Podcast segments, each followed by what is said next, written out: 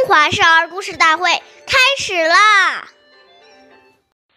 岁月易流逝，故事永流传。大家好，我是中华少儿故事大会讲述人郭文波。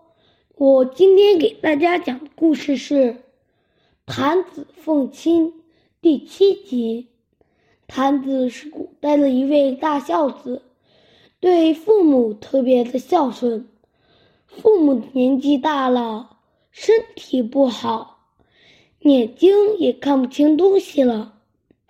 谭子听说鹿茸对恢复视力有好处，他决定想方设法取得鹿茸。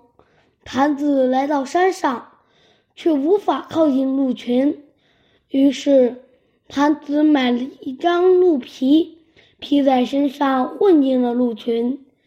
谭子有耐心地获得了回报，终于有一天，他获他得到了鹿茸。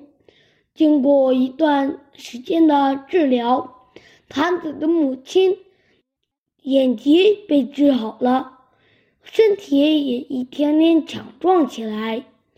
一个猎人上山打猎，见到这件事后十分感动。于是便告诉了大家，从此谭子路荣凤亲的故事也传遍了天下。下面有请故事大会导师王老师为我们解析这段小故事，掌声有请。好，听众朋友，大家好，我是王老师。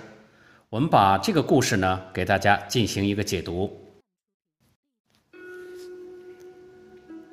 在日常生活中，我们要处处留心，时时注意，一言一行都要以父母作为主要的考虑，要从衣食住行上细心观察，使父母的口福不缺，按四季更换衣服，卧宿时时交合，行动有人扶持，要时时顺着父母的心意，使其心生欢喜。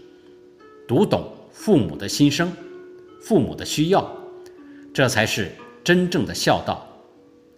相反，当我们起了一个坏的念头，比如说起了贪心、起了争斗的心、极不好学进取等不孝的念头，这都是对不起父母啊。这些我们都要小心的把它去除掉。所以。这个孝心，要从这点滴去养成。谢谢大家的收听，我们下期节目再见。我是王老师。